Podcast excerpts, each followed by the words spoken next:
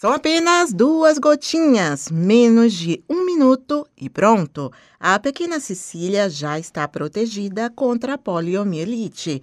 O pai dela, o estudante Leonardo Henrique, vai voltar para casa mais tranquilo. Sempre importante. A gente sempre tem que dar uma atençãozinha, né, para elas.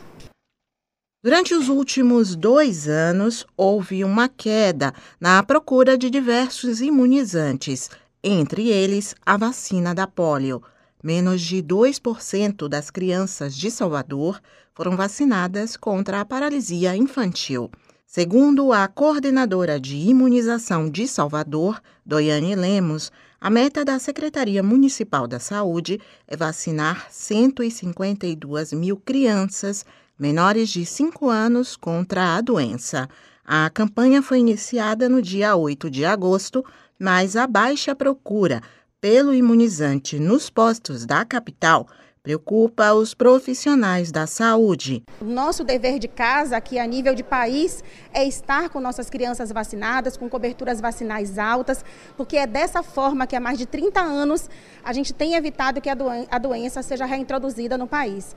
E para os pais que não podem levar as crianças durante a semana, o dia D de vacinação, que acontece amanhã, pode ser a chance que faltava.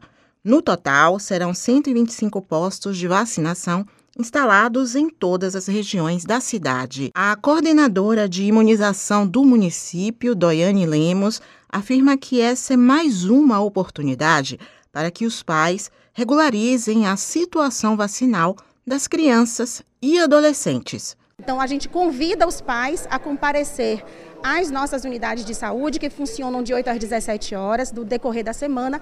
Mas agora, sábado, dia 20, nós teremos um dia D, na qual as unidades estarão abertas de 8 às 17 horas, com esse intuito de atualizar a situação vacinal de crianças, seja em relação à campanha de pólio, porque a gente também vai estar atento a isso para os menores de 5 anos, seja para os menores de 15 anos. Suzana Lima para a Educadora FM.